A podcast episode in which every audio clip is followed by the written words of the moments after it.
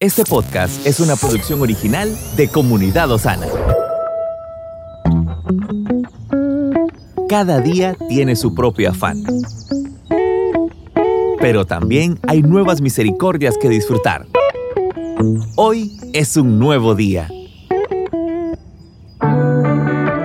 Muy buenos días y bendiciones amigos y amigas. Gracias por estar suscritos a este canal. Queremos compartir con ustedes que estamos muy emocionados de poder llegar hasta donde usted se encuentra y para nosotros es muy importante saber de usted. Sus comentarios, sus peticiones de oración, recuerde que nos las puede hacer llegar a través de nuestra línea de ayuda 8880-8341. Hoy quiero compartir con usted una meditación que lleva por título Nada es insignificante. Nada es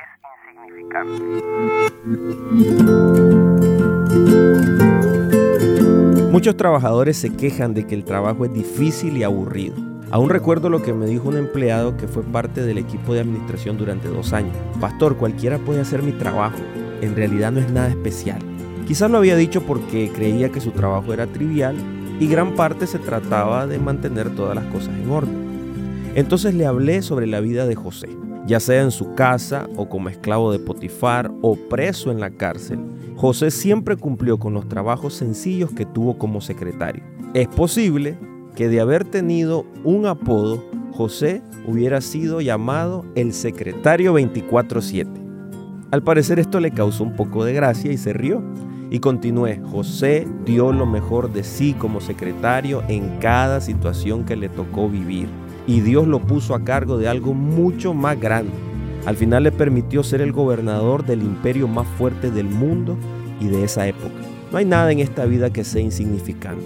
Podemos realizar lo que sea con éxito si lo hacemos con honestidad, por más pequeño que parezca. Hagamos las cosas como si fueran para el Señor. Nuestra perspectiva cambia cuando cumplimos con nuestras responsabilidades con honestidad y siendo fieles de corazón.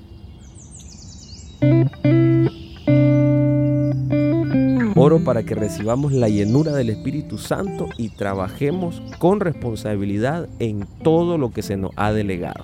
Recordemos que trabajamos para el ojo de Dios y estamos edificando su reino en esta tierra. Que Dios le bendiga. Estuvo con usted Moisés Torres. Estamos en tu plataforma favorita. Recuerda que puedes escucharnos en Spotify, Apple Podcast, Amazon Music y Google Podcast compártelo y sé de bendición a los demás.